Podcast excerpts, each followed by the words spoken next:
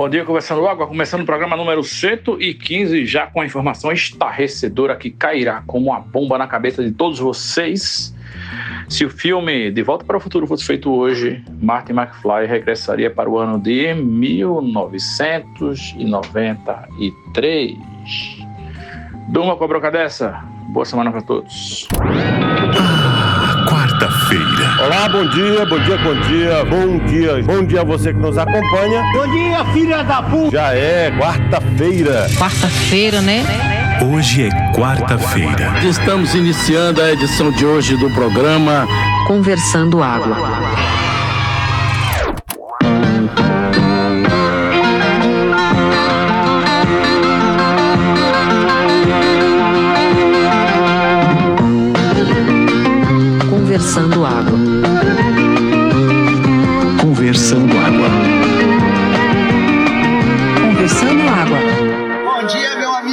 Tomar no cu, bom dia, caralho. Bom dia, começando água. Acho que, rapaz, 93 eu acho que não era um ano de muitas preocupações, pelo menos não pra mim. né? Eu acho que eu só pensava em jogar basquete. Tava preocupado se, se o Brasil ia pra Copa de 94, porque aquele período de classificação foi meio tenebroso. Né? Até colocarem Romário e aquela história toda que muita gente já sabe. Era virgem, né?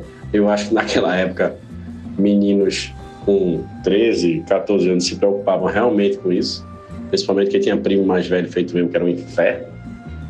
E eu acho que eu tava preocupado nessas coisas mesmo. Boleto mesmo, acho que não tinha nenhum boleto pra pagar, não. Bora conversando água. É, rapaz, em 93 a minha grande preocupação era, era só questão, uma questão onanística mesmo, né? Vamos dizer assim. É, Dar vazão àquela libido efervescente que explodia dentro daquele corpo de 14 para 15 anos. E também jogava basquete lá no Salesiano Padre Rinaldi, quando eu me machucava duas vezes no banco de reserva. Mas é isso, né? A magia aí da, da percepção e da referência de tempo do ser humano aí, porque no filme a gente assiste e, e fica com a impressão que o cara voltou um século, né? A gente fica achando que o cara voltou tempo pra cacete. E foram só 30 anos. Porque foi de 85 para 55 e hoje em dia, se a gente retroceder em nossas vidas aí 30 anos, eu mesmo tenho uma percepção de que não foi nada. Né? Tipo, 93 foi ontem, quando eu tinha 19 anos e frequentava o Centro de Artes e Comunicação. Se Martin McFly tivesse chegado aqui no Brasil em 93, ele ainda teria pego a hiperinflação, né? Que a gente vivia na época. O Plano Real só vem um ano depois, 94. E eu me lembrei de um episódio que é a cara do Brasil. E Martin McFly, se tivesse aqui nessa época, ele estaria vendo. Que foi o nosso presidente da época, Itamar Franco, mineirinho Itamar Franco. Foi no Sambódromo do Rio de Janeiro, né? ver lá o desfile das escolas de samba e pousou, ficou ao lado de uma, de uma modelo, se não me engano, chamada Lilian Ramos, bem bonita. E ela estava só com uma camiseta branca, que a, a- na altura da, da metade da coxa dela, e completamente sem calcinha, com a perereca tomando aquele sereno gostoso. E os fotógrafos pegaram isso aí, foi um flagra, foi um, um, um buruçu da porra na época, vocês lembram? Aí Marco Marcos faz ficaria encantado. Que país maravilhoso é esse? O presidente está aqui numa festa carnavalesca ao lado de uma, uma modelo, né, seminua. É o Brasil, pô.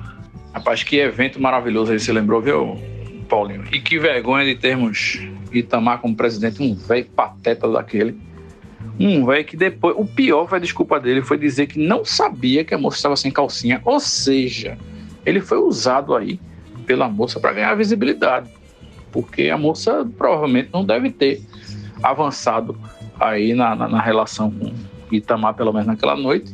Porque, porra, o coitadinho do velho, primeiro, não ia aguentar. Segundo, revelou que não sabia que a moça estava sem calcinha. Então, é isso aí, fica a dica, né? Lembrando que no mundo de 1993 não tinha a internet, consequentemente a, a, a modelo aí não ganhou os likes necessários e os seguidores que ela ganharia hoje. Ia ser uma folia maravilhosa. E também não tem Viagra. Paulinho, aí que você se engana, porque mesmo sem internet repercutiu bastante. As revistas que mais venderam capa foram os fotógrafos que tinham capacidade de fazer a capa colocando o zoom na pepeca da moça. Só aquela bolinha assim, sabe? Do lado assim, dando um zoom pra todo mundo ver que era uma pepeca mesmo, não era uma calcinha. Né? E a turma dizia que tamal que ele tinha de tupete, ele não tinha de pitoca, né? A verdade era essa. É, mas acho que Martin McFly ia ficar pelo menos feliz porque ia chegar por aqui ia estar com o real um para um com o dólar, né? Ou não, porque eu acho que talvez ele viria com dólar para cá e talvez não fizesse a festa que o gringo faz quando vem para cá com o dólar dele a quatro reais aqui. Mas é isso. Sobre a modelo, ela foi capas e capas. O que você não aparecia na internet, você aparecia na TV depois. Que ela deve ter ido para Gugu não deve ter sido brincadeira, não. Mas é isso. Pensando nesse tema que ele está falando agora de manhã, eu vou abrir agora uma enquete aqui para nós participantes e talvez para os queridos ouvintes. É, que se você tivesse a máquina de Emmett Brown, que voltasse no tempo, para que ano você voltava, hein? Eu voltaria para 2018 e diria no ouvido de Adélio. Adélio, não esqueça de rodar no final. Isso era uma coisa, viu, que esses filmes, tanto De Volta para o Futuro, ou alguns outros que a gente assistiu, que o cara voltava para o futuro e tal, não sei o quê, que era essa, essa, essa questão do que você mudava no passado que, que afetava no futuro quando você voltasse para ele, pro presente, no caso, né? Que era uma coisa que dava um nó da porra na minha cabeça, assim. Eu ficava pensando, porra, eu por mim voltava e avisava para não sei quem, tipo, sei lá, eu era fã de Ayrton Senna, avisar pra Ayrton Senna, porra, não entra nesse carro não, irmão, hoje não, sabe, tal, não sei o quê. A história era mais ou menos essa, assim. Aí eu ficava pensando, porra, mas se eu mudasse isso, o que que mudava lá na frente? O que que ia ter problema, entendeu? Era uma coisa que ficava encasquetando na minha cabeça. Porque o problema desse filme, na verdade, é justamente esse, né, velho? É que 100% de todos os filmes e todas as vezes que alguém vai mexer, no passado, vai dar merda no futuro. Não tem absolutamente nada que diga que seria algo né, passível de acontecer. Então, você pode mexer no passado e simplesmente se dar bem pra caralho. Pronto acabou o filme. Mas aí o filme dura seis minutos, né? Você fala. Bem, você incorreria aí no famoso paradoxo de Bootstrap, porque se você avisasse a Ayrton Senna sobre o acidente, provavelmente ele não se acidentaria, então não haveria o acidente, consequentemente, e não haveria motivo para você voltar e avisá-lo do acidente, porque o acidente não existiu. Então você não voltaria. Se você não voltasse, ele não seria avisado por você e sofreria o acidente. E assim por diante ia ficar esse ciclo e nunca ia se explicar. É por isso que viagem no tempo, enfim, não faz nenhum sentido, principalmente para o passado, a não ser que você assista aquele filme Primer e entenda, certo? Porque ali realmente tem um conceito de viagem no tempo que faz todo sentido. Se alguém descobrir aquela porra, né?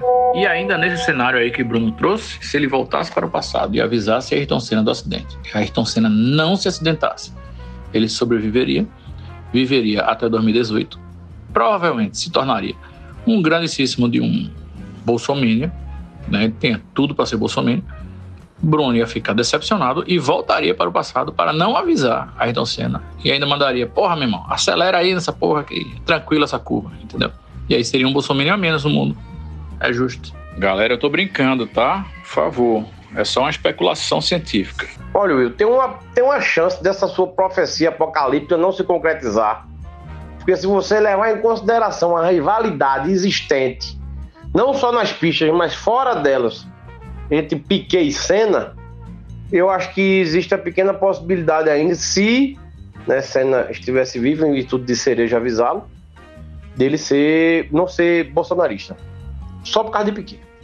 Né? Aí vai ficar aí tudo no campo, no infinito de todas as possibilidades. Nunca saberemos. Rapaz, é, tá certo, Paulinho. Mas nunca subestimemos aí a capacidade do bolsonarismo, na verdade, do fascismo, de unir os inimigos em nome da destruição da humanidade e, ao mesmo tempo, passar muita vergonha na internet.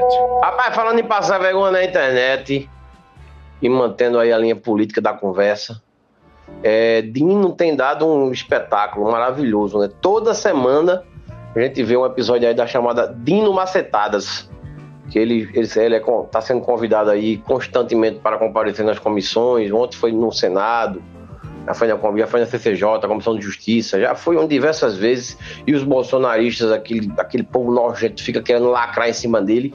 E ele dá-lhe cipuada em cima de cipuada numa fleuma, mas numa elegância e num deboche que é uma coisa de se ver comendo pipoca tomando Guaraná champanhe, feito diziam os mais velhos. Guaraná champanhe. E parece que ele tem 70 ou mais é, solicitações para depor em comissões. E ele disse: Eu vou para tudinho e vou dar lapada em tudinho aí. Se tirar onda com a minha cara aqui, eu devolvo. E os caras não vão aguentar, não, que eu boto para torar. E é isso aí. Se tá certo, vamos assistir e vamos apoiar e vamos nos divertir, porque essa temporada tá boa, né? Assim, e torcer para que tenha a segunda temporada, né? E falando em passar vergonha também, É uma coisa que eu constatei essa semana, é, é, que inexplicavelmente o trânsito está muito pior no meu bairro. Eu sei que esse assunto já está chato aqui, mas não é sobre isso. Né? É, hoje eu vi, eu vi um vizinho desistir de sair de carro do prédio. Né? Ele tentou sair de carro, demorou tanto para conseguir sair da, da garagem e entrar na rua que ele deu meia volta e guardou o carro e saiu a pé. Coisa que eu já fiz. Mas uma coisa que eu, que eu notei desde de terça é o seguinte: vocês sabem que tem famílias que têm motoristas e o motorista é quem leva as crianças na escola.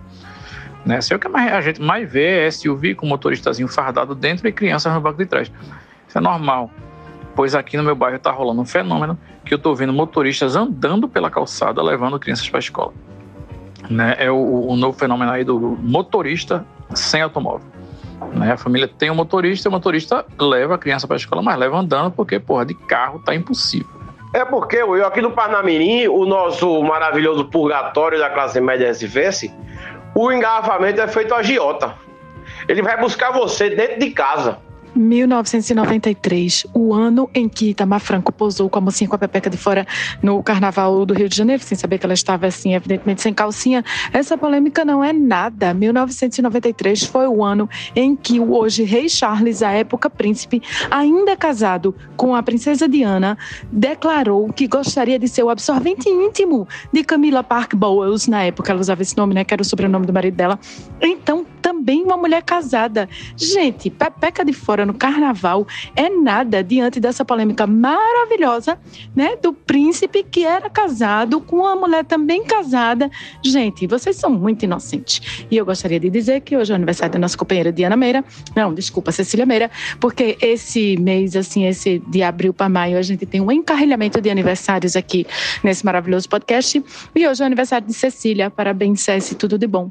Que você seja sempre essa mulher linda, maravilhosa, generosa, esplendorosa, doce, incrível que você é.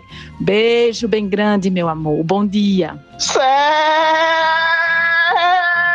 Cecília Meira lá, lá lá lá lá lá lá lá lá lá lá lá lá lá lá lá Cecília Meira lá, Cecília Meira lá, é nossa Ceci que bota pra arrombar. Parabéns, meu jovem.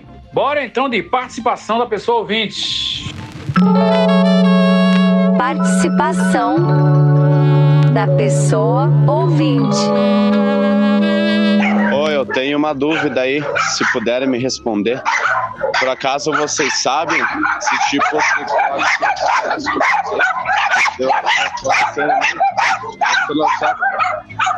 eu não sei, na verdade. Sabe dizer? Bom dia. Sim, sim, sim, claro que sim. Não sei porque ele perguntou, meu Deus. Ceci, parabéns, irmã. Tudo de bom, feliz aniversário, muitas alegrias, felicidades. Yay! Ah, sim, parabéns, Cecília, muito bem. Pretona, pretume do meu coração, Cecília Meira, um cheiro grande. Meu feliz aniversário, viu, meu amor?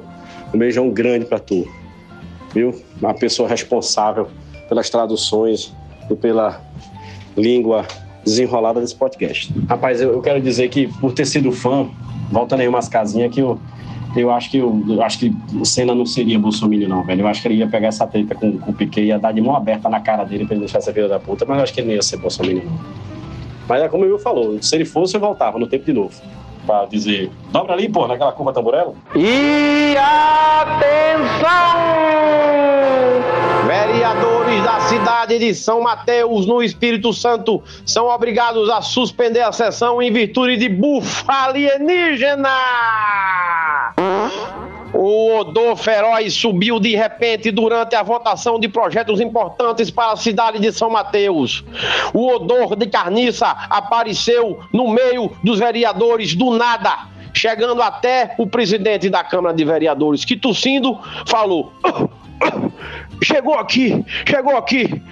A sessão está suspensa que a catinga de carniça invadiu a Câmara dos Vereadores. Informei. Paulinho, isso me lembrou que em 1900, me esqueci, quando eu estudava no Colégio Normal Estadual de Afogados da Engazeira, a, a escola tinha um laboratório de química, uma biblioteca, um laboratório de artes, era uma escola eh, pública, mas era super organizada. E aí, os alunos que tinham uma notinha um pouco melhor, eles podiam usar o laboratório de química, qualquer um dos laboratórios, a biblioteca, fora dos horários previstos, né, para cada turma. E aí, uns meninos meu mala sem alça, eu não sei como é que eles conseguiram fazer, descobriram que tinha uma- um composto lá, uma mistura química que eles faziam com ingredientes do laboratório que ficava um cheiro horrível, exatamente de bufa, como você citou aí. E aí, uns meninos mala sem alça, eu nunca jamais saberei se eram os meninos que usavam o laboratório regularmente ou se foram infiltrados, criaram um composto desse uma vez e soltaram na sala de aula. E a sala de aula ficou impraticável, não teve como a gente ter aula e as aulas depois do recreio foram suspensas porque não tinha como limpar. E a gente teve que fazer outro tipo de trabalho no colégio. Botaram, enfim, encaminharam a gente para outras atividades. Vai ver, né, que alguém estudou na mesma escola e aprendeu a fazer isso. Ou tinha o mesmo laboratório. O cheirinho misterioso no- na sala. No colégio tinha gente que fazia isso demais, isso eu nem digo nada. Esse povo aí, eu sei, sei- eu sei como é esse negócio aí, sei, sei bem. Fui vítima, fui vítima, muito vítima. Eu lembro da turma fazer um esquema de pegar o cocô de cachorro que tinha no canil da escola e levar para dentro da sala e esconder em algumas bancas, assim, um pedacinho, sabe? E aí ficava uma catinga que às vezes ficava difícil de identificar. Mas aí é aquele tipo de coisa, era só para ter um tempinho a mais de recreio, até acharem o cocô, ficar perguntando quem foi e assim se sucedia. Agora, o que foi sucesso na minha época de sexta série, sétima série por aí, que não tem a ver com cocô, mas tem a ver com, com, com peido, é, era aquelas almofadas de peido, velho. Eu me lembro que um amigo meu tinha uma que era marronzinha, da cor da madeira da, ca- da cadeira da professora. E aí tinha, a gente tinha uma professora de geografia que era, que era grandinha. Aí, meu amigo, eu me lembro uma vez que ela sentou, foi um barulho de peido da porra. A gente riu pra caralho. Ah, rapaz, que coisa linda a nossa infância, né? Coisa lúdica. Hoje as crianças não têm isso, não, Paulinho. Hoje, imagina, a, a gente comprava almofada de peido, pô. Né, Tinha umas coisas que a gente comprava que a gente já comentou até aqui, cigarro de chocolate, aquelas paradas que não vai ter mais, pô. Hoje, Francisco, quando quer ouvir um peido assim pra tirar uma onda, ele vira pra Alexa aqui e manda a Alexa peidar. Aí a Alexa detona, solta os peidos da porra, parece que ela se caga toda. Ou então vai baixar um aplicativo de peido, né? Eu me lembro que tinha uma época, não sei se ainda existe, tinha uma butanteca que você baixava o aplicativo e tinha vários botões, a cada botão tinha uma coisa, uma fala de um meme, um barulho e tal. Tipo, você apertava o botão e fazia Uepa! Entendeu? Sabe, umas coisas assim. Vocês se lembram de uma loja que tinha no Shopping Recife, primeira etapa, porque também só tinha essa, que vendia coisas de, sei lá, essas merda de dar susto, de brincadeirinhas, de até coisa de bullying mesmo. Então tinha, sei lá, vômito de plástico, tinha um vômito assim de plástico realista com os feijão enfiado, milho, não sei o que, tinha cocô, né, de, de barro, mas era igual um, um cocô, assim, pra você botar nos lugares. Tinha, tinha uma moeda, porque tinha uma espoleta dentro que aí se deixava assim na sua casa e quando a pessoa ia pegar a moeda, ela dava um estouro e dava um susto, enfim. Aí nesse lugar vendia uns negocinhos que eram um, uns cordõezinhos, um barbantezinho pequenininho assim, que eu acho que vinha numa caixinha feita de caixa de fósforo, que era tinha um negócio desse cheirinho de não sei o que, não lembro o nome. Mas a galera acendia e ficava feito um, sabe aquele negócio de matar muriçoca, espiral sentinela que fica queimando bem devagar e saindo a fumacinha, mas aí essa fumacinha, velho, tinha cheiro de, sei lá, velho. Porra, peido de dinossauro do inferno, mesmo era foda. As salas do Damas tinha, sei lá, 50 e tantos alunos, 60, ou seja, eram salas imensas e bastava um, um cordãozinho desse, pequenininho, era um centímetro cada cordão, ficava queimando lá, pra estragar a sala completamente. E olha que na época nem tinha ar-condicionado, a sala era aberta e o vento circulava com ventilador. Aí o tamanho do, do barbantezinho era justamente esse, porque a galera evacuava a sala e aí, quando iam procurar, o barbante já tinha queimado todo, desaparecia, desintegrava, virava uma cinzinha besta, assim, entendeu? Era um negócio muito genial. Agora, porra, eu nunca tive, não, mas uma galera comprava direto e soltava nas salas. Era horrível. E é claro que a falta de orientação nutricional na cantina da escola também provocava gases na moçada, principalmente aí no pessoal que começou a ser atingido pelos hormônios da puberdade. E aí tinha peidos naturais também, né? Claro que tinha. Teve até um, professor que soltou um pum na sala, eu lembro claramente. Coitado, o professor morreu já. Não de peido, né? Mas enfim, soltou um peido e foi uma desmoralização da porra. Como eu estudei na mesma escola que o Will, eu tenho certeza que esse professor, é, assim como vários alunos que peidavam, é, comia aquele cachorro quente lá na cantina, que era um pão feito pelas freiras uma salsicha cozinhada num molho muito marromeno, que era uma delícia. Pelo menos naquela época, né?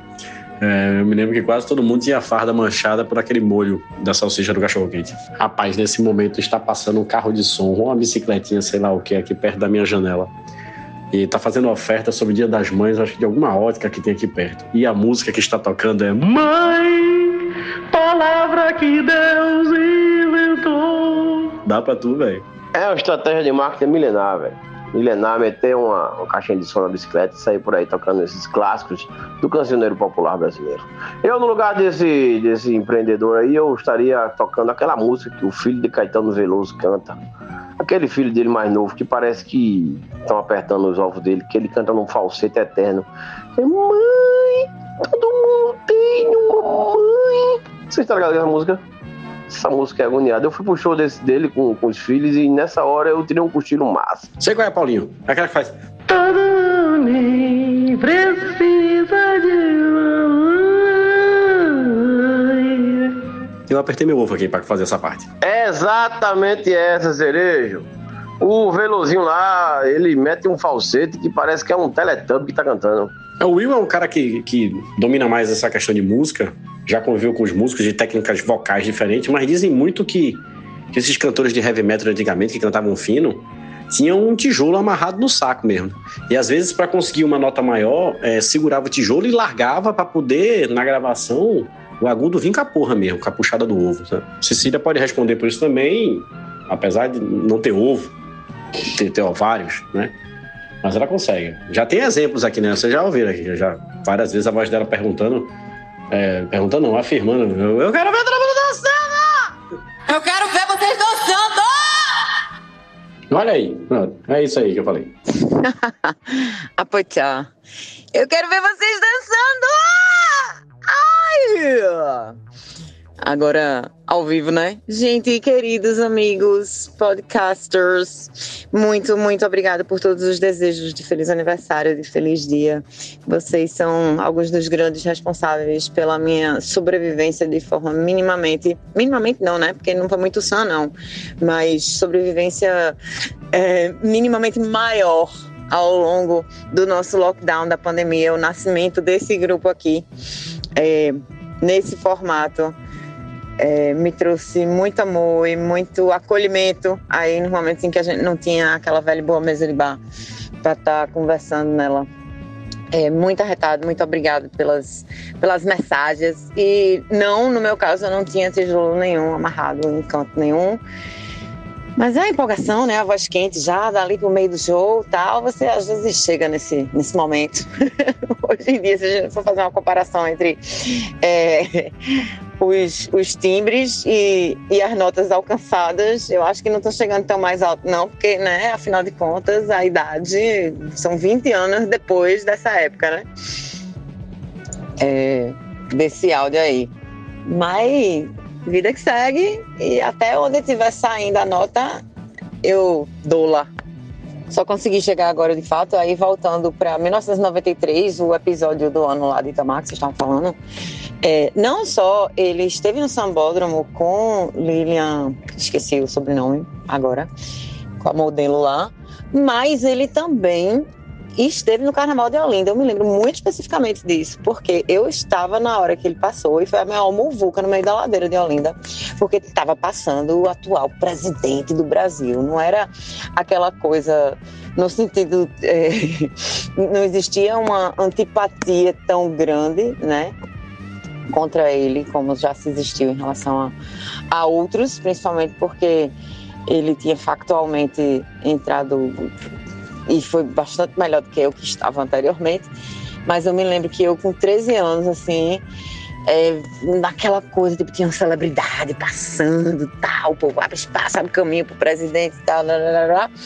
E eu não sei se foi antes ou depois que rolou o evento da Pepeca, mas eu lembro que ficou bem marcado mentalmente que Itamar Franco passou perto de mim. Diga aí, que doideira do caralho. E aí, mantendo o veio político também, é, falando de pessoas que são extremamente válidas politicamente contra pessoas que são completamente no zero à esquerda ou menos, é, na direita, na verdade, né? que não valem porra nenhuma. É, apesar de hoje ser quarta-feira e dia de abertura do podcast, eu diria aí, concordando com o Paulinho, que busquem como dica a sequência de vídeos de Flávio Dino dando aula ali nas sessões de debate, porque apesar de não serem 77, as quais ele, como disse o Will, que ele, a, a, que ele ainda esteja convidado, são 55, eu acho, até agora, né? Ele disse que vai comparecer a todas, o cara dá verdadeiras aulas de civilidade e Gente, é uma coisa linda, absolutamente, de se ver. É, é, é de, de sentar e assistir pegar uma pipoquinha, sabe? E entender o que é a pessoa ser um excelente ser político e curtir esse momento. Rapaz, eu esqueci de comentar esse negócio de Flávio Dino ontem. Foi a maior diversão da minha vida, foi ontem isso. E eu fico impressionado realmente com a capacidade dele, velho. E como o cara tem realmente estômago para aguentar aquilo ali e se divertir realmente. Porque você vê que ele tá ali de boa para quebrar a cara de salafrário mesmo, na base do verbo, sabe? Ontem eu cheguei a assistir, eu acho que umas duas vezes, porque foi replicado por outras pessoas também, né, deputados também, a, a, aula que ele dá para Sérgio Moro ontem. O Sérgio Moro veio reclamar, dizendo que ele tava debochado. A aula que ele deu não foi brincadeira, não. É bonito demais. Eu, meu mesmo, vou ver todos, de novo. Rapaz, hoje eu escutei uma, um termo que eu acho que se encaixa a esses termos maravilhosos que a gente viu sobre cu, conversa e tal, não sei o quê, das pessoas acrescentando ao, ao vocabulário pernambucano.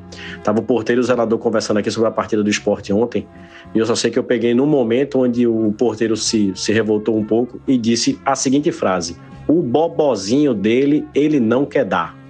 Eu entendi que bobó é cu. É, bobozinho é bonito. É bonito e carinhoso, né? Bem carinhoso.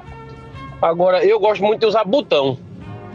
Botão, olho da goiaba também, que é um negócio que tem uma pegada mais vegana, né? Olho da goiaba. E também oiti. Oiti também é legal. Vai tomar no teu oiti, né? No teu botão, no teu olho da goiaba, aí. É uma coisa singela, lúdica, maravilhosa. Rapaz, eu vi um termo novo não, porque eu já conhecia, mas recentemente usado, depois de muito esquecido, pela Bibi Balance num, num, num, live dela, sei lá, num vídeo dela, eu achei sensacional. E eu passei a adotar desde então, porque é uma coisa que eu acho muito fofo, que é brioco. Brioco eu acho sensacional. Pô, deixa eu contar o que aconteceu agora comigo. Eu tive que ir nas graças, né, cruzar a, a Zona Norte, nesse horário de sol excruciante e trânsito mais excruciante ainda.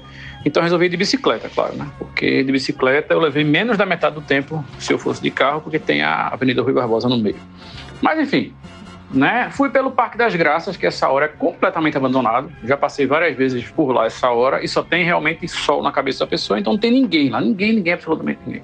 Mas hoje, ao contrário do ninguém que eu tô falando aqui, quando eu entrei no parque, tinha dois caras, assim, meio com cara de cafuçu, de óculos escuros, de braço cruzado embaixo de uma árvore, meio que fazendo uma vigilância, sabe? Que eu achei esquisito aqui. Aí eu fui mais pra frente, aí o parque cruza com uma rua, na esquina da rua tinha outros dois caras também de camisa social, cinto, assim, camisa por dentro, não sei o quê, óculos escuros. Né? De boa. E aí, quando eu entrei no pier, que é aquela parte a mais recente, né? Tinha mais dois caras no pier fazendo o tipo uma segurança. E esses dois caras do pier estavam de, de paletó. Aí eu pensei, deve ser o prefeito gravando conteúdo aqui no pier, né? Que ele, todo o interesse dele gravar coisa lá. Porra, não era o prefeito, cara. Eu vi a equipe de filmagem lá no meio do pier e era um pastor. E o pastor estava filmando é, é, conteúdo aí, sei lá para onde, para internet, para TV, né? Com luz, com câmera, tripé, não sei o que, essas coisas. E uma Bíblia na mão. E nessa Bíblia, ele batia de mão aberta, como provavelmente ele bate na mulher dele em casa.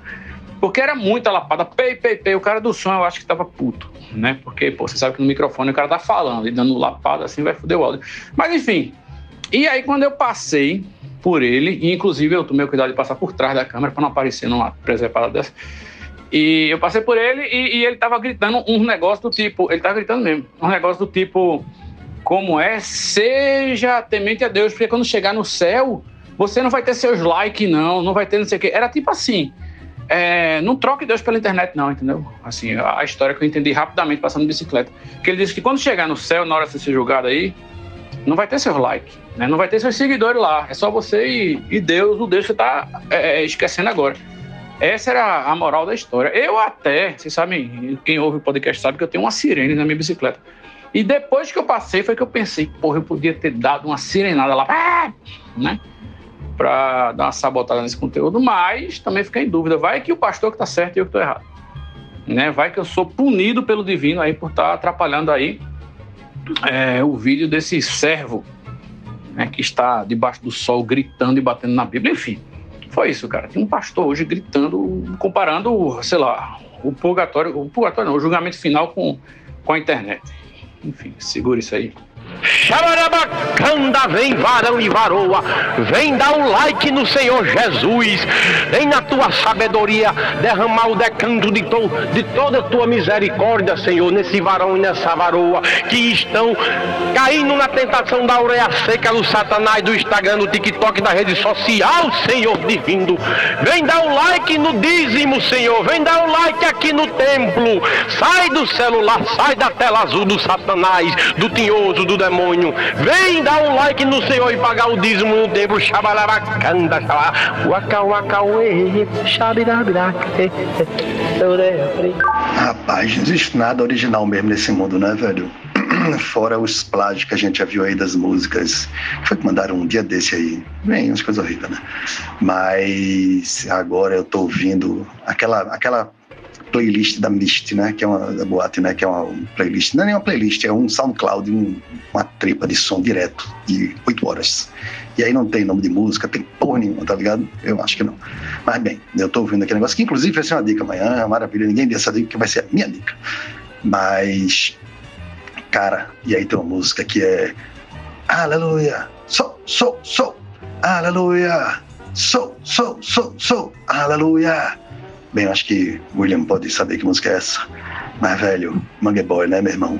Nunca. Nada é original. É, é, a vida é foda. Pois é, Frederick. Todo homem nasce original e morre plágio. Essa frase nem é minha. Eu plagiei de alguém, não vou dizer de quem é. Porque o segredo da originalidade é você não lembrar onde você viu antes. Que também não é minha. Fica, fica sendo. Eu vou samplear, eu vou te roubar. Eu vou samplear, eu vou te roubar. Menos se samplear com a orquestra. Aí pode. Rapaz, a gente tinha falado é, sobre o Bobozinho e tal, não sei o que. Paulinho falou sobre Oiti, T8. Aí eu me lembrei de um projeto que nunca foi levado para frente, que era do um portal.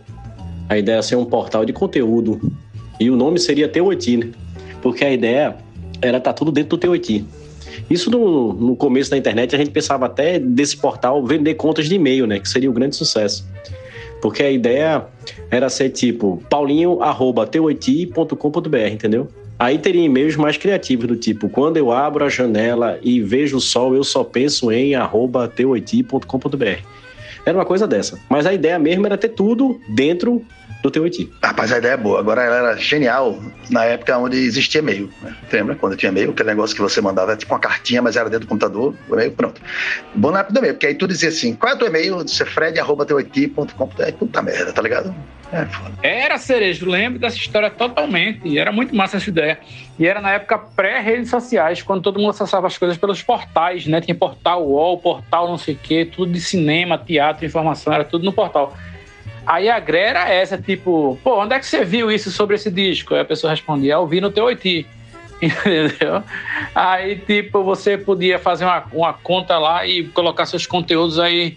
Pô, você colocou esse texto onde? O cara, ah, eu botei no teu oiti, entendeu? O teu oiti era o, o lugar onde as coisas aconteciam. Exatamente, Will. E eu me lembro que durante um bom tempo eu fiquei com esse domínio registrado, mas eu acho que depois eu terminei não, não pagando mais registro BR e tal, aquela história. E me lembro que, que na, na, antiga empresa que eu tinha, a gente chegou até a fazer uma marca, velho, pro, e deixamos lá no ar. Até no, no, no, no, como primeira página do domínio, naquele clima do tipo em construção, tá ligado? Mas aí não construiu. T8i.com segue liberado e disponível. Olha aí, um sonho que pode ser reativado. De ter tudo, o mundo todo, dentro do T8i. Ou eu poderia dizer melhor, eu fui olhar o T8i e vi que o T8i está aberto. A gente ainda pode pensar em, em em colocar o Conversando Água dentro do teu IT e as pessoas acessarem e escutarem o Conversando Água pelo teu IT. Nunca é tarde para entrar no teu IT. Agora eu venho com a notícia que a gente não pode terminar quinta-feira nesse podcast sem essa notícia que eu acabei de ver agora na internet. A banda Evanescence fará show no Brasil em 2023. Uau. O nome não me é estranho, porém não faço ideia de quem sejam ou de quais músicas eles tocam. Não sei nem se são famosos, não sei se já estão no declínio da carreira, pra estarem fazendo show no Brasil. E, enfim, você nem é a cara deles, pra falar a verdade. Pelo nome, a gente sabe que é emo, né? Rapaz, pelo nome parece fragrância de bom ar. Por isso que deve ser emo. Rapaz, eu vou ter que me dar o trabalho de cantar uma música da Evanescence aqui, sem nem saber a letra, pra pelo menos vocês tentarem lembrar que seja, velho. Não acredito nisso, não. Seria já acho melhor não, até porque eu não vou lembrar de jeito nenhum, vai por mim. A, a banda era emo, pô. Eu acho que era. A, a doidinha tinha os cabelos preto, olho azul, tocava um piano. Aí ela cantava meio naquele clima assim de. Meio que cantora. Não vou dizer ópera, não, mas ela tinha uma voz meio pra isso. A banda tinha uma guitarra pesada, era um heavy metal. Sei lá, velho. Mas eu me lembro da doidinha. Cantava, ela, ela tocava um pianinho direitinho, tinha uma vozinha mais ou menos. É porque Cecília não tá afim de trabalhar mais não nesse podcast, pô. Mas ela deve lembrar e, e com certeza se ela lembrar, ela vai querer cantar uma parada aqui. Cereja, eu me recordo do nome, me recordo de que é uma vocalista, é uma menina, mulher, e me recordo que é bem antiga também, né? Isso aí, vamos dizer, ainda tem MTV, final da década de 90, começo de 2000, se eu não me engano. Mas de música eu não lembro nenhuma, não. Mas eu me recordo desse nome, Evanescence, que realmente é nome de fragrância de loção de, de botar em banheiro, assim, desinfetante. Desinfetante cheirinho de Evanescence. Meu Deus, vocês fazem a gente lembrar de cada coisa. Sei demais essa banda. Tem um clipe horripilante. Mandei aí o link, vocês ouvintes quiserem ter dores juntos, podem assistir. Ah, eu não disse qual é o clipe, porque pode assistir qualquer clipe, que todos são horripilantes. Eu não vou assistir não, porque a- o, o frame do clipe que tu mandou, só o frame inicial assim do, do, da, ma- como é, do link, já, porra, já era um pôster de filme de terror excelente, assim, tipo, do Ari Aster, como é? Uma coisa daquelas assim. Não, obrigado. Pra mim é tudo uma grande vergonha alheia. Eu dei play, não sei nem porquê, tô aqui me contorcendo. Claro que eu lembrava de Evanescence, mas eu não lembrava de onde eu lembrava da música. E aí eu dei um pequeno play no Spotify, né? Porque eu não sou obrigada a ver o vídeo todo, ouvir uns trechinhos da música assim pulando. É, é horrível. É realmente horrível. Mas é aquela música que foi muito moda nos anos 90, acho que no fim dos anos 90, que a música vai, começa calminha, aí tem um piano, um teclado, né? Aí dá uma paradinha, daqui a pouco explode tudo, a porra toda, faz um barulho danado. Aí daqui a pouco a mulher começa a miar e mia e mia e mia, e aí termina a música. E o nome da música é Bring Me to Life. O que, obviamente, só pode ser um negócio de filme de horror. Tipo assim, é um monstro tentando sair de embaixo da terra, querendo o sangue de oito virgens, é, sei lá de onde, dos Montes Alpes, criadas por monjas beneditinas, não sei da onde, querendo o sangue das meninas para poder voltar à vida. Ficou muito claro isso para mim. Vocês estão ligados àquele meme do Twitter? Que quando pessoas jovens, jovens adultos, veem jovens adolescentes fazendo coisa de jovem, eles dizem algo tipo: Ah, quando eu vejo pessoas de 16 anos bebendo numa festa, eu me sinto um velho é, conservador de 70 anos do interior. Ah, quando eu vejo meninas de 17 anos dançando funk numa festa, eu me sinto uma senhora conservadora de não sei o que lá. Nossa, Diana foi exatamente isso. Diana, eu não sei se você se sente uma senhora de 80 anos conservadora, criada no interior e muito evangélica, mas é exatamente assim que você soa. Porque puta merda, velho. Poucas vezes eu ouvi você emitindo uma opinião tão errada na sua vida inteira. Me explica aí qual foi a parte errada ou se foi todas. Destrincha aí para eu poder rebater, né? Agora tem que ser logo que eu tô entrando na reunião já já.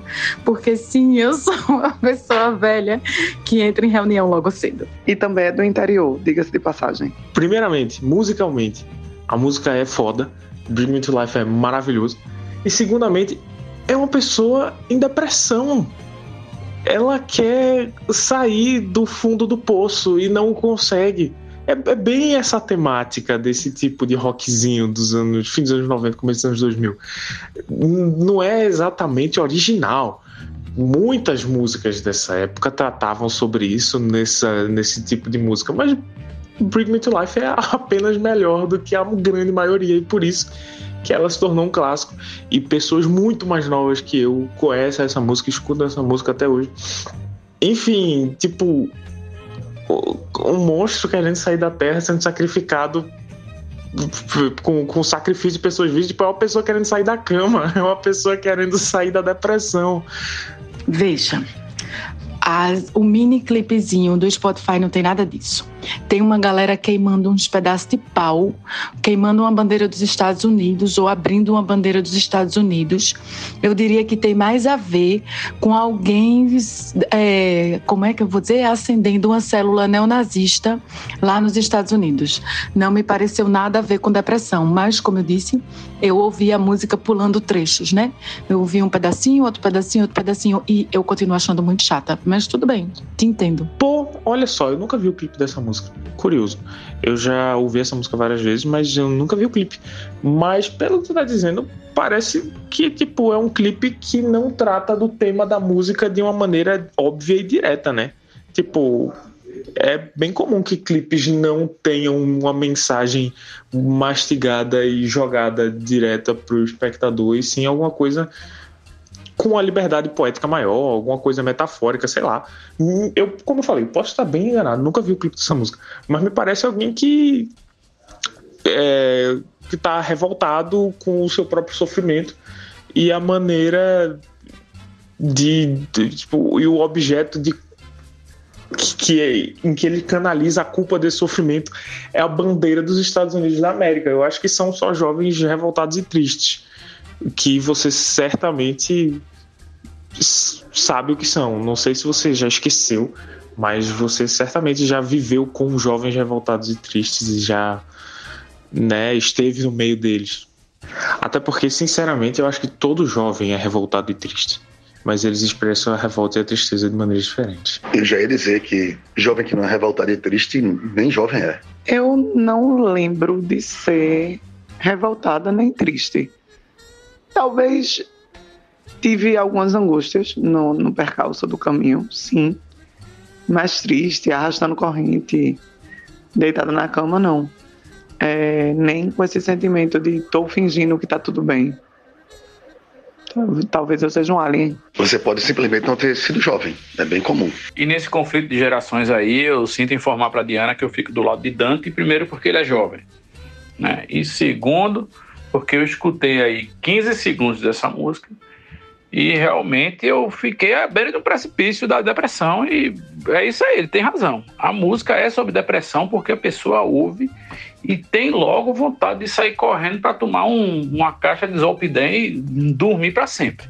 E não tem que ouvir uma porra dessa de novo. Não, adolescentes revoltados e tristes é uma coisa. A adolescência passa rápido. Eu sei que é um período tenebroso da nossa vida, mas passa rápido. Jovens não são revoltadas e tristes. Eu era talvez um pouco revoltada, assim, no sentido contra a política, o povo que passava fome, não sei o que, não sei o que, que essas coisas que a gente mantém até hoje, né? Continuo um pouco revoltada. Talvez expresse de uma forma diferente hoje. Mas continuo revoltada contra as pessoas que passam fome nesse mundo.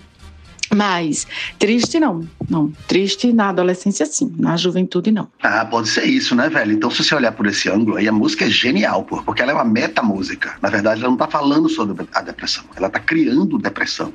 E, velho, ela faz isso realmente de forma magistral. É realmente, nesse caso, é uma excelente música, se for ver por esse lado. Mas eu vou ver quanto custa o ingresso para dar de presente para Dante, né? Porque já que ele é tão fã de Evanescence, eu não sabia, de repente o que ele tá querendo é ir pro show e está aqui fazendo um trabalho de convencimento, entendeu? Vocês sabiam que o esquimó não tem adolescência, o povo esquimó lá. Eles não têm adolescência, cara. Eles, com 9, 10 anos, eles se casam e aí com 13 anos eles já estão reproduzindo aí, criando a sua prole, felizes da vida, lá naquele monte de neve, caçando urso, essas coisas todas, e morrem antes dos 30. Né? Aí a vida deles, ele é, nasce, cresce, reproduz e morre sem ter tempo para ficar triste e revoltado, nem ter espinha, nem ouvir Evanescence. Não se pode mais dizer esquimó. Eu acho que é. Ah, bom, não sei, tem outro termo, mas esquimó não se diz mais. É, tá totalmente banido. O que é, tipo, a história da humanidade há né, alguns milhares de anos atrás, poucos. Né? Se eu morasse no, no, no meio da, da neve, se eu tivesse, sei lá, 35 palavras para branco e 48 palavras para neve, é, você vê que a vida deve ser bem chata lá. Então, velho, essa é uma abordagem, eu acho que super tranquila para esse tipo de. Né? Fred, você tá certo, mas não chega a milhares de anos, não. Na, na Idade Média era assim. Né? 9, 10 anos de idade ia trabalhar, pô, ia se fuder, ia pra roça, ia cuidar de, de gado, é aqueles feudos enlameados, chuvoso da Europa, aquelas coisas. E não tinha adolescência, não. Já era vida adulta a partir do, dos nove anos de idade da, da, da criança. E morria cedo também. Você tem razão, Diana, você tem razão. É Inuit, nome correto. Se eu falei esquimó, esqueçam, esqueçam. E Diana, realmente não pode mais chamar esquimó. É, são povos esquimígenas. Gente, é, não precisa ir para a Europa feudal, né? Meus avós começaram a trabalhar. Minha avó começou a tomar conta da casa aos cinco anos de idade para o meu é, para os irmãos conseguirem trabalhar na roça. Ela, a mãe dela ficou viúva, então a mãe dela trabalhava na roça também. E meu avô deve ter começado a trabalhar aos sete. Eu estou falando aqui do sertão do Brasil, né? Então, no sertão de Pernambuco. Então, assim, Idade Média, vírgula. Agora sim, quem inventou a adolescência foi a modernidade, né? Veja que de serviço a modernidade nos prestou. A verdade é toda essa. Mas, em compensação, inventou também a infância, de uma certa maneira. E aí foi legal. Valsência muito radical, velho. Eu saí voltando também. Eu pensei assim, né? Nos períodos. Aí pensei nos interiores, pensei na, na, até na Idade Média, mas eu digo, não, vou botar um negócio seguro aqui pra a gente não ficar recebendo e-mail raivoso dos ouvintes, né? Mas não, vocês estão certos, é isso mesmo. Mas assim, já tinha, né, nessas épocas, o que fazer. As pessoas só, às vezes, não tinham conhecimento necessário para participar das coisas. Mas, velho, antigamente, o, o, lá no meio do, do, da neve, que não tem meio. Né? Obrigada, Moura, sobre esse áudio que isso existe aqui no Brasil e em todo canto, porque, enfim, eu ia fazê-lo, mas tu já fez. Capotando o assunto aqui, fazendo um link com dois programas do passado.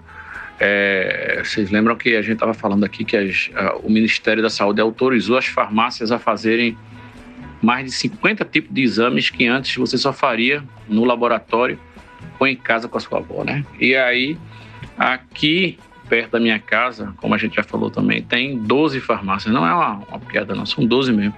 E algumas já estão começando a colocar assim na, na no, no vidro, né, na vitrine, é, uns cartazes dizendo os exames que fazem, né? Botando lá, sei lá, colonoscopia, ressonância magnética, essas coisas. É um negócio complexo, assim, não é só exame de sangue nem de cocô, não.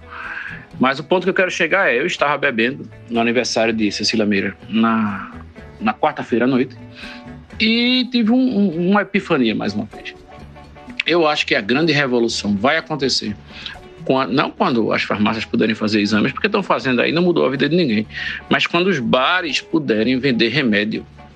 Vocês já pensaram assim, você está lá tomando uma cana e aí naquele último momento de sanidade, antes de você se entregar à embriaguez, você lembra de pedir ao garçom um kit de sobrevivência, né? Um, uma dipirona, neosaldina, um imosec, um omeprazol e até um, um zolpidem também para você dormir tranquilo.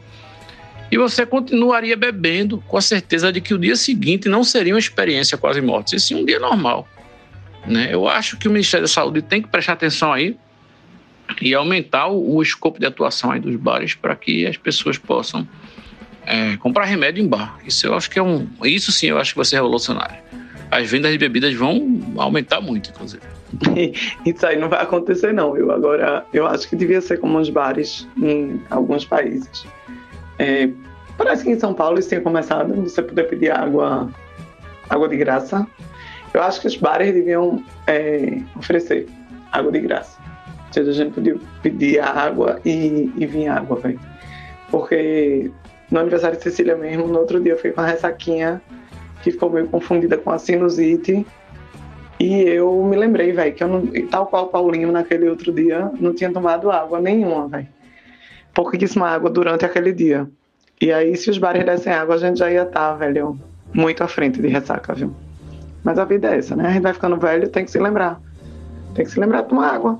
Rapaz, a gente não está no país onde a gente pode aceitar uma água de graça no estabelecimento comercial, não, viu? Porque, assim, no mínimo aquela garrafinha que a gente acha que tá fechada e lacrada, sabe? Se você tiver, né? Mas, não. Rapaz, esse. Quem ia gostar desse povo da caganeira aqui, dos Imosec, né, Imosec? né? Esse povo ia adorar esse negócio de água de graça no, no boteco da vida. Venha tomar uma no Bar Márcia. Droga amiga. Porque álcool é uma droga família e cachaça é uma doença sem cura. E quem falou isso foi quem? Miró da Moribeca, que também disse assim: Recife é o sol nascendo e o Bandeira 2 anunciando seus mortos. Por que eu citei Miró? Porque tem a ver com a minha dica da semana. Sexta-feira é dia de dica, gente. Não é para estar perdendo tempo conversando de adolescente em depressão e clipe dos anos 90, não. Pelo amor de Deus, gente. Adolescente, o nome tá dizendo já. Adolescente. Ado, a dor ele sente. Sente direto, sem receio. Teu cu na reta, meu pau sem freio. Então vamos pra dica, né? Dica de Paulinho Gordo. O agitador cultural do Agreste Sedental. Terça-feira agora, gente, eu fui assistir, tive o privilégio de assistir a, a peça nova do grupo Magilute. Foi lá no Teatro do no Teatro Santa Isabel, foi apresentação única lá, mas eles estão em temporada é, nesse mês todo, até o final de maio. Vão ficar lá no Hermílio Borba, se eu não me engano. Só procurar aí nas redes sociais do grupo Magilute que vocês vão achar. Essa peça nova deles é, chama-se Miró Estudo Número 2 e é obviamente baseado no, nos textos na, na poesia de Miró. Não é só isso, não é exclusivamente isso, mas é muito foda a peça. A galera é do cara, a galera se garante, né? E eles fazem novamente uma interação muito foda com o público, um espetáculo de vídeo e de áudio muito, muito bem apurado e um texto dinâmico, falando, começa a falar um negócio meio metalinguístico do, do que são os personagens de uma peça, e depois vem falando da Muribeca, e depois surge Miró na, no texto, e tom em poesia de Miró no meio, e aquela dinâmica maravilhosa que o Magiluto sabe fazer. Vale muito, muito, muito a pena. Não deixem de ir, procurem aí, tá na Bob até o final do mês. Grupo Magilute, Miró Estudo número 2. Limoeiro está brilhando agora nas telas do NETV, primeira edição, com um projeto chamado Afrobetizar, que leva alunos de escolas públicas para um terreiro de candomblé para que eles possam conhecer um pouco mais das religiões de matriz africana. Arrasou! Limoeiro é uma cidade muito progressista. Tá? Neste momento, esse projeto está numa audiência pública na Câmara dos Vereadores, onde recebe só elogios Puta merda, Moura. Que notícia boa. Eu não sabia, desconhecia por completo isso. Tá vendo você? A minha princesinha do, Cap do Capibaribe sempre me surpreendendo. Geralmente negativamente, mas de vez em quando tá aí, ó. Puta que pariu. Limoeiro para o mundo. É isso aí, Limoeiro, orgulho da minha cidade. Eu vi também, Moura. Limoeiro dando aula, realmente. Botou pra quebrar. Achei lindo isso. Vou aproveitar que é essa hora do almoço para poder fazer a minha retrospectiva do cerejo, porque eu não tô participando, tá difícil, a coisa tá complicada. Mas eu queria dizer só algumas coisas. Primeiro, é, se fosse a minha mãe nessa discussão aí entre Diana e Dante, eu já tinha apanhado na cara fácil, viu? Depois de ter dado esses argumentos assim sobre, sobre mãe. É porque vocês são muito modernos, Diana é uma mãe realmente muito moderna, eu acho um absurdo chamar a bichinha de velha, viu? Eu já tinha apanhado na cara duas vezes com esse desaforo aí. E a outra coisa que eu fui puxar o assunto, eu queria pedir desculpa aí sobre puxar o assunto de evanescência, viu? Perdão aí. Sobre esse negócio de, de ter remédio no bar e, e, o bar da água, não vai adiantar nada, pô. O que falta é consciência. Falta é consciência da pessoa para poder realmente fazer a coisa certa. Beber água, tomar medicamento certo para no dia não passar mal. E digo isso porque eu fiz isso ontem. Fui para um canto, fiquei lá, tomei uma cerveja e, e não bebi água. Outro dia de manhã a cabeça tava só o tonho. Rapaz, tem uma coisa maravilhosa em alguns países da Europa, né? Que você chega lá e pede água, pede assim, não, eu queria um copo de água. E aí o cara lhe traz um copo de água da torneira. E você pode ficar bebendo água da torneira a noite inteira, eles não lhe cobram, não é água mineral. Gente, isso é maravilhoso né? E eu vou dizer uma coisa para vocês, viu? A não ser que a caixa d'água do lugar seja muito infectada, eu não tenho problema nenhum de beber água da Compesa. O problema não é a água da Compesa. O problema é a água do seu prédio, que às vezes é poço artesiano, o poço não é higienizado, a caixa d'água não é lavada regularmente. Aí sim é um problema, mas a água da Compesa, fora que ela vem com um pouquinho de cloro demais, talvez, fora isso, eu bebo água da Compesa tranquilamente. Foi tanto sintoma de ameba foi tanto sintoma de ameba que fecharam o Correio Picanço e se acabaram os picolé da Compesa. Saudou Júnior Black. A Compesa é uma instituição injustiçada, assim como os Correios. São eficientíssimos, tudo certo, tudo maravilhoso, tudo lindo, tudo perfeito. Quer dizer, os Correios agora começaram a descredibilizá-los, né? Começaram a escolher os Correios de propósito para poder vender. Aí é outra discussão, não vou entrar nisso agora. Mas a vida inteira, tanto a Copesa quanto os Correios funcionaram perfeitamente. Isso Vamos colocar essa vírgula quando tem água, né? Porque nem sempre tem água na Compesa. O problema é outro. Diana, quando você diz eu bebo água da Compesa sem nenhum problema, você quer dizer que você é irracível e, e, e vida louca? Ou você quer dizer que, não, minha gente, a água é realmente boa, porque eu sei, tem esse dado, e vocês deveriam estar bebendo água da Compesa, diretamente da, da torneira, sei lá, se for o caso, sem precisar passar na caixa d'água, porque realmente eu já vi história de terror de caixa d'água, eu já vi terror na caixa d'água, então isso é um problema. Mas, então, Zé, se eu gosto de água no bar, devia ser obrigatório. Você sabe aquele, né, aquele filme onde o cara vai pedir um, um, uma dose no bar e o, o barman faz assim: Não, senhor, o senhor já bebeu demais, vá para casa. Sabe? Aí não serve o cara, devia ser assim. Quando você pedisse a terceira cerveja, o garçom já dizia: Não, senhor, o senhor já tomou duas, é, você tome uma água para intercalar e aí nós trazemos a sua terceira cerveja. Sobre essa questão de tomar água do restaurante, da torneira, nem precisa ir para tão longe. Algumas cidades aqui no Brasil é, não sei se é lei estadual, se é lei municipal, mas alguns locais aqui no Brasil é obrigatório que o estabelecimento forneça água da casa. E aí ele pode verificar, obviamente, é, escolher né, se é água filtrada, água do gelado, mineral, enfim, se a água da torneira for apropriada para consumo, pode ser também. E aí eu soube também que aqui em Recife, o vereador Ivan Moraes, ele tinha esse projeto de lei. Não sei em que pedaço, foi para frente, se foi arquivado, se é, continua em tramitação, também para esse benefício ser adotado aqui, né? E aí é isso.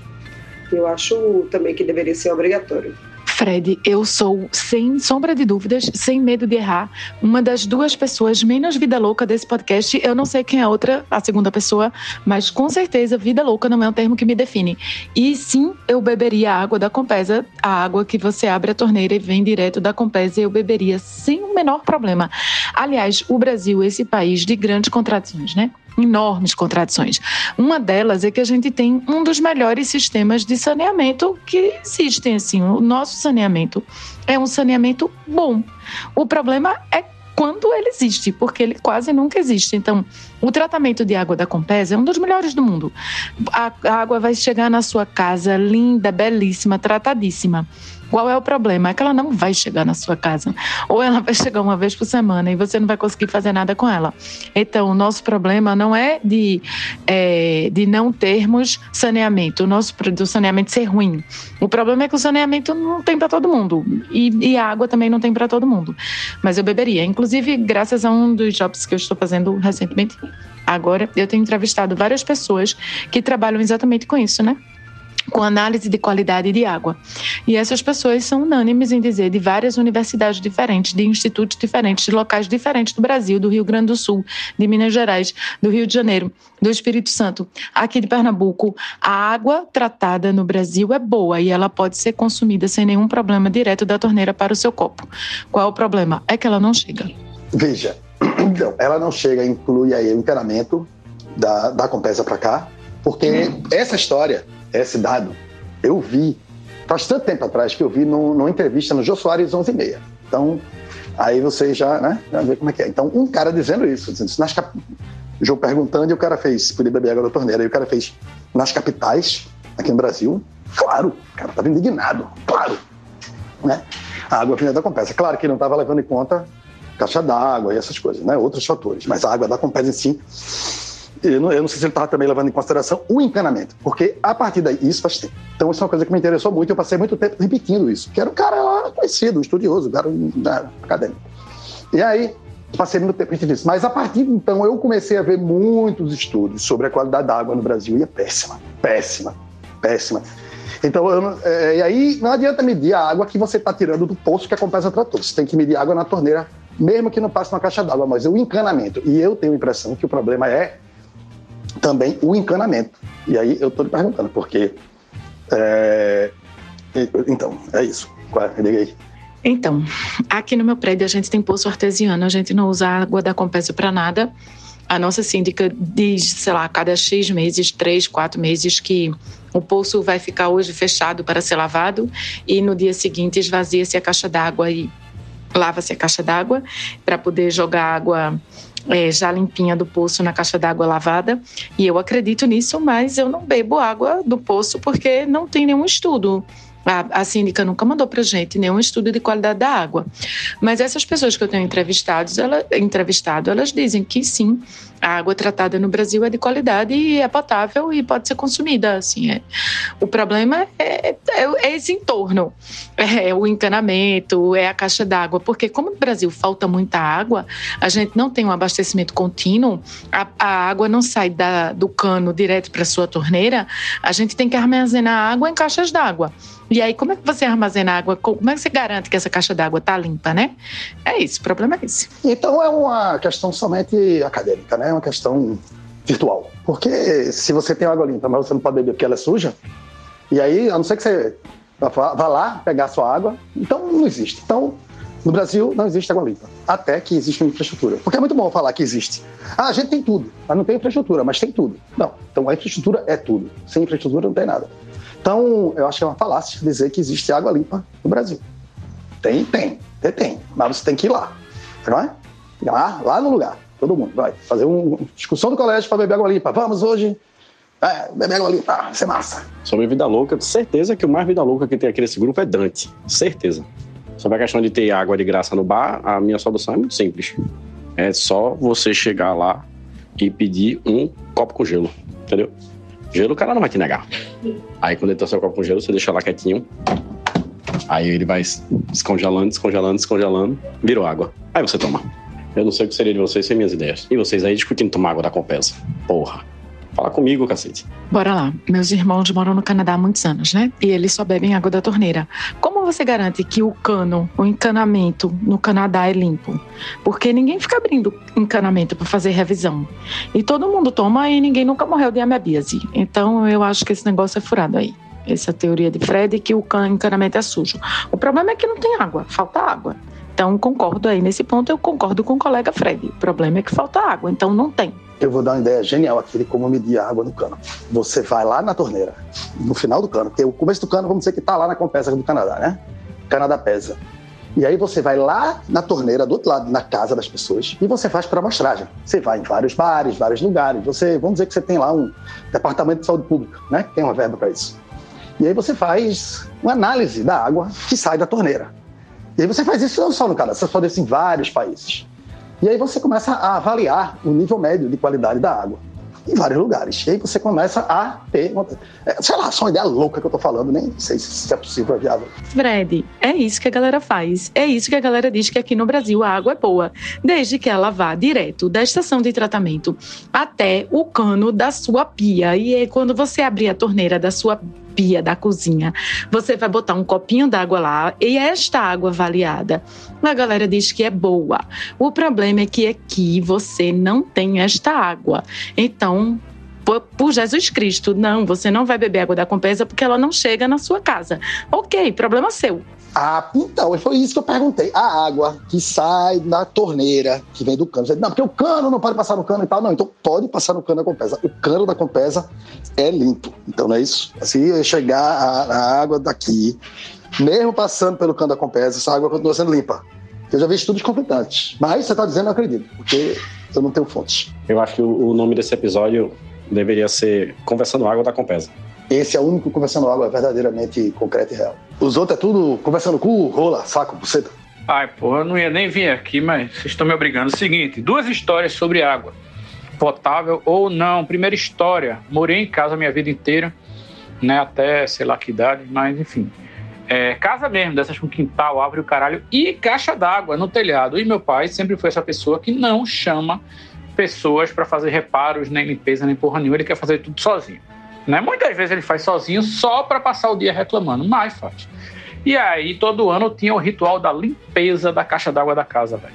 Porque, enfim, a água vem da Compesa limpa, mas, enfim, chegava lá, salobra, e tinha um acúmulo aí de não sei o que, de, de cloro e o caralho. Eu sei que ficava uma fina camada dentro da caixa d'água, imperceptível, mas uma vez que você passava assim, uma, fazia uma raspagenzinha, você começa. É tipo laminha de coco, sabe? Aquela laminha que tem dentro do coco, pronto. É uma fina camada translúcida, mas que quando você racha, você acumula. Imagina uma caixa d'água de mil litros ali, você fez esse esquema e tira aquela porra dali, entendeu? E sai, sei lá, um balde cheio desse bagulho.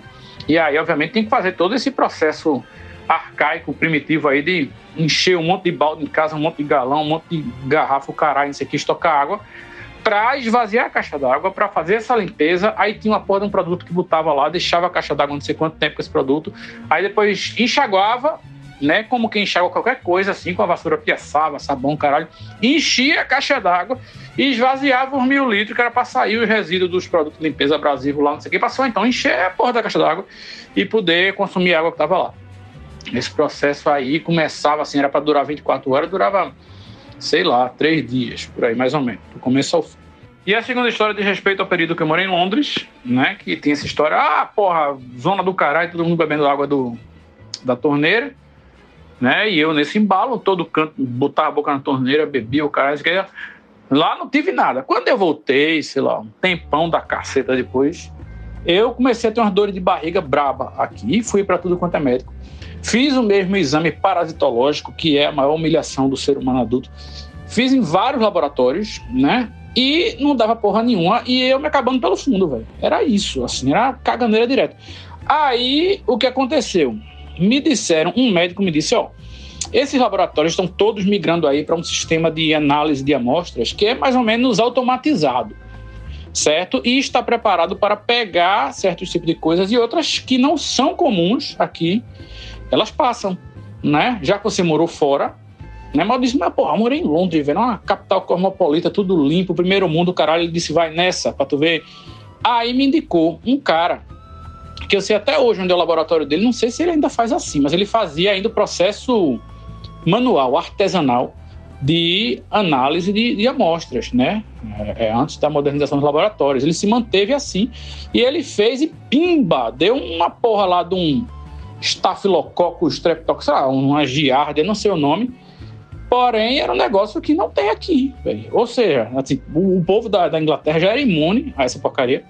E eu não, né? Cheguei com meu organismo latino, subnutrido lá e me fodi com esse negócio, entendeu? Eu trouxe para cá, inclusive.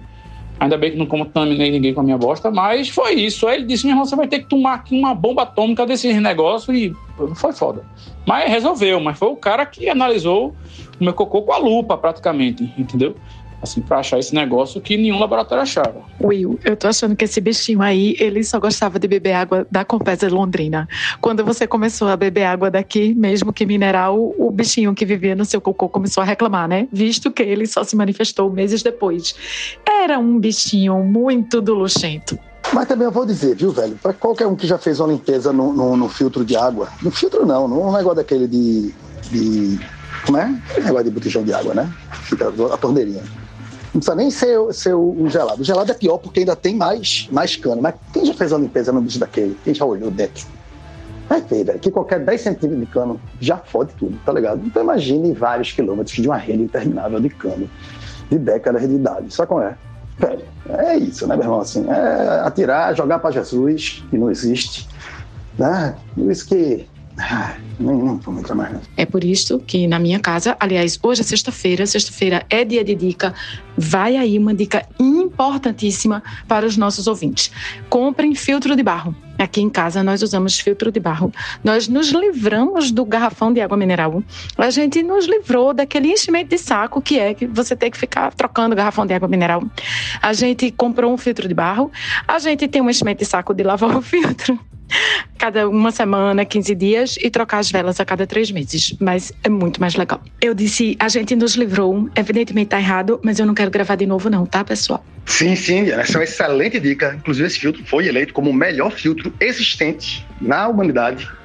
Né, um estudo internacional extensivo e é o melhor filtro realmente que existe. Agora, eu só acho realmente a falácia de que ele é mais, é, é ele é melhor, mais confortável do que o botijão de água. Porque quando você contabiliza que você tem que lavar, negócio, trocar a vela, ai meu Deus do céu, você acaba tomando água, água suja mesmo, foda-se, tá ligado? Então, mas é isso. Se, se você for uma pessoa que gosta de ter trabalhos manuais, bote o filtro de barro, que é uma maravilha. Aqui em casa, meu digníssimo marido, aquela pessoa boa, troca sem reclamar. Veja só. Na minha casa, na infância, sempre teve e meu pai passava açúcar na vela do filtro para quando é, ela filtrasse a água, a água saísse docinha embaixo, entendeu? Devagar, que o filtro é de barro. Devagar, ele pode cair. Oi. Minha gente, vocês têm a impressão que aqui em Recife vocês suam do banho, durante o banho? Não tô falando de, de ah, sair do banho já suando, não, ou, ou se enxugar e suar, não. Tô falando de suar durante o banho. Vocês têm essa impressão? Porque eu acho que, acho que é real, acho que nem é impressão, velho.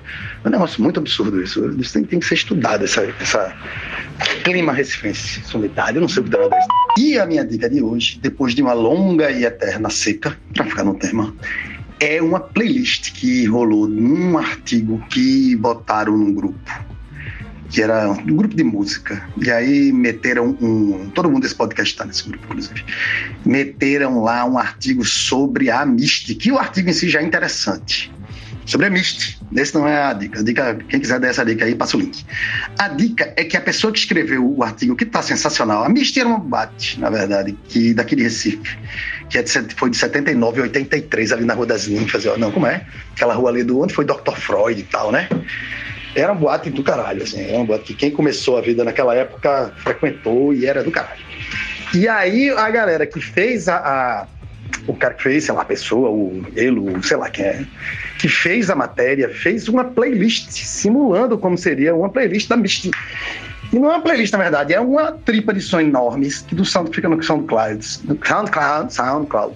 E ela tem oito horas de duração, essa lista. Só que é uma lista, é uma, é uma, é é uma, é uma playlist que é num, emendada uma música na outra, né? Não é uma playlist, na verdade. Mas é uma playlist. E é um negócio sensacional, minha gente. Pra quem gosta daquelas músicas daquela época. E é, é poderoso, assim, é do caralho. E é foda porque Velho, você tá ouvindo as músicas hoje que você ah, não aguenta mais ouvir, músicas que viraram, né? É, todo mundo toca, todo mundo, é, aquelas musiquinhas. Só que, velho, na época elas estavam sendo lançadas aquelas músicas, né? Então ninguém conhecia. E é foda caralho você ver isso. Caralho, tá tocando, sei lá, uma música do, do do Cure lá, e você, ah, de novo essa música do Cure. Só que, velho, na época lá, ela tava sendo lançada naquela semana, saca? Então, assim, é um negócio poderoso tu ver, ouvir essa porra nesse estado mental. Então, é essa a, a, dica. É, meu irmão, vão ouvir essa playlist que é sensacional. Veja assim, para achar essa playlist, você vai no Google você bota Misty The Project. E aí você bota assim, porque tem outro negócio no The Project, no, no SoundCloud. Você bota Misty The Project Vizcaya, é V-I-Z-C-A-Y-A. SoundCloud. Bota isso no Google e vai chegar lá, irmão. E vão aí, separem oito horas. Bota, é um experiente. Você passa oito horas trabalhando no dia e você ouve a playlist. Pronto, acabou. É isso, essa é a dica besta. Eu trabalhei com um dos ex-DJs da Misty. Era, o nome dele era Pedro Celso. Eu não tenho certeza se tinha Pedro no nome, mas tinha Celso. E ele era uma pessoa muito legal. Eu gostava muito de trabalhar com ele. Ele era muito bacana. Ele era designer, virou designer do Jornal do Comércio.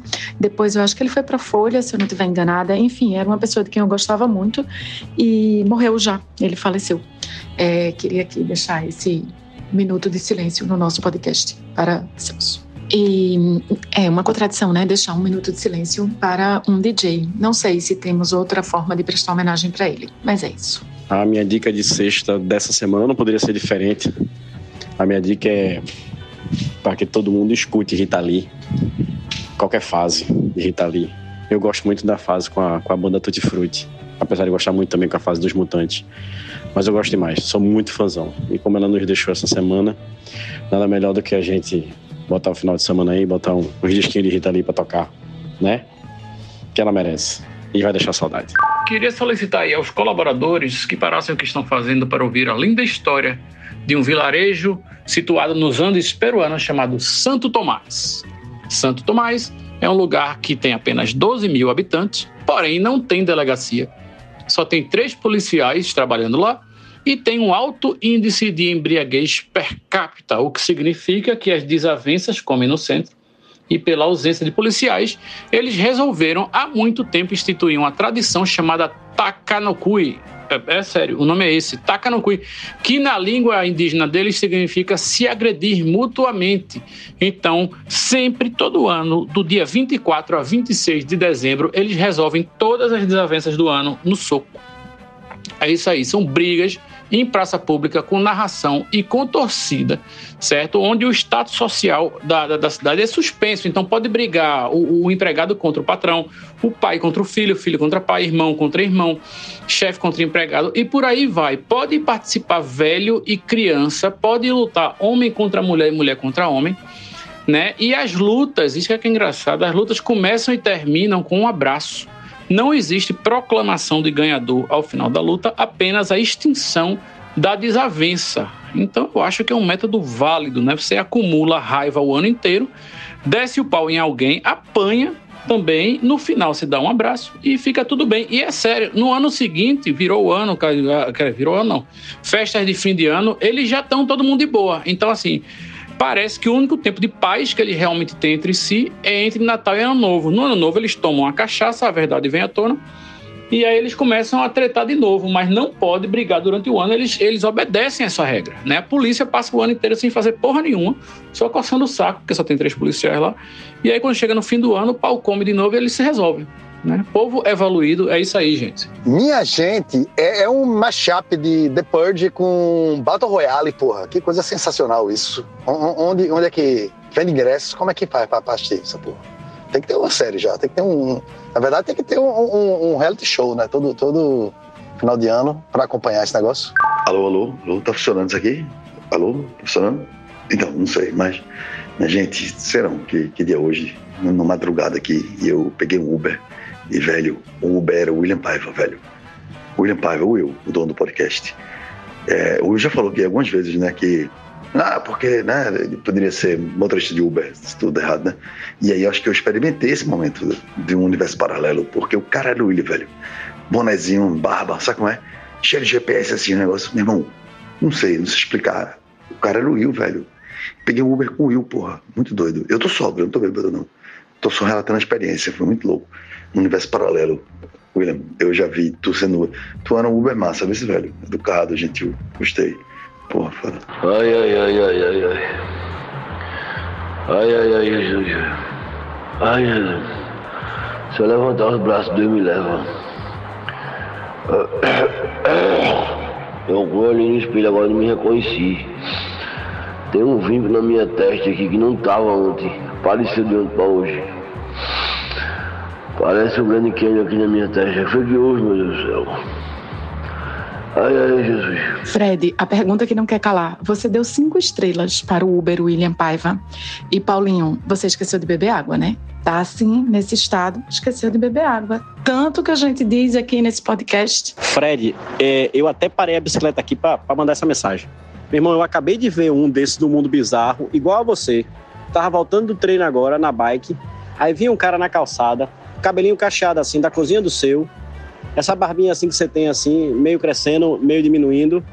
É, camisa do pouco, velho, sabe? Bermudinha e tal, não sei o quê, carregando duas sacolinhas dessa, dessa sacolinha colorida que a gente compra no mercado, que a gente leva pra não pra trazer com sacola plástica. Meu irmão, era você todinho, viu?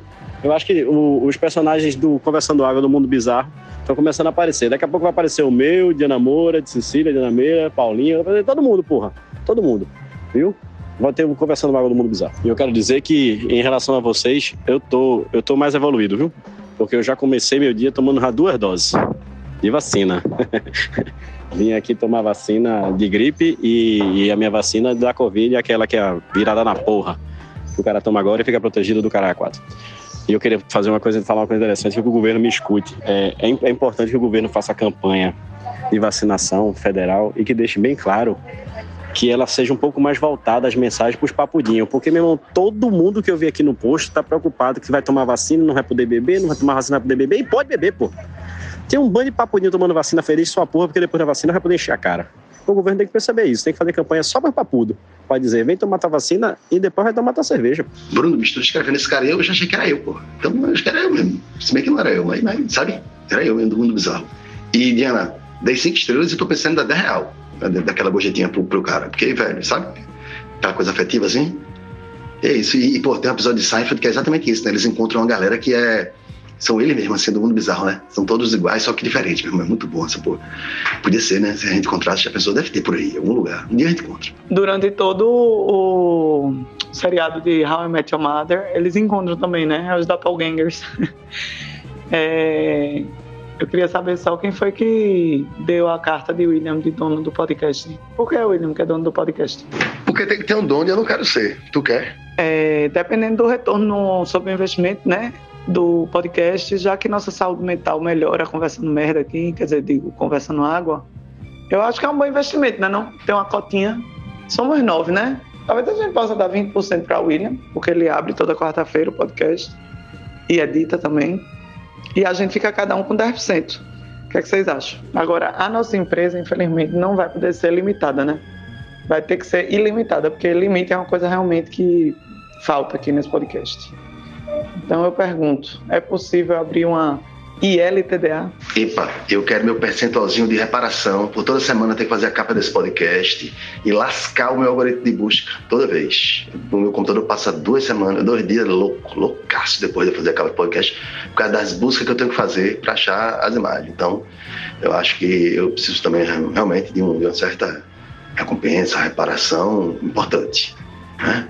Eu nem falo do, do YouTube, só, só, só disso mesmo, que realmente é uma coisa que é um problema na minha vida. Olha aí, tá vendo? Se catucar direitinho, todo mundo quer sua fatia. Então vamos deixar 13% para Fred, 17% para Will e 10% para cada um do resto. Aliás, eu acho que a gente pode até tirar, por exemplo, o Dante, pode ficar com um pouquinho menos, dar um pouquinho para a mãe, porque não fala, né? Não aparece. Aparece a cada dois cometa Halley. Nesse episódio até participou.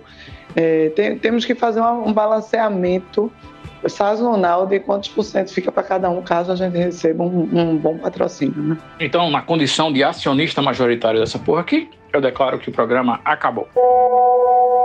Estamos encerrando. Logo nos veremos de novo. Obrigado pela presença de todos. Nós gostamos de vocês. No próximo tem mais. Mais.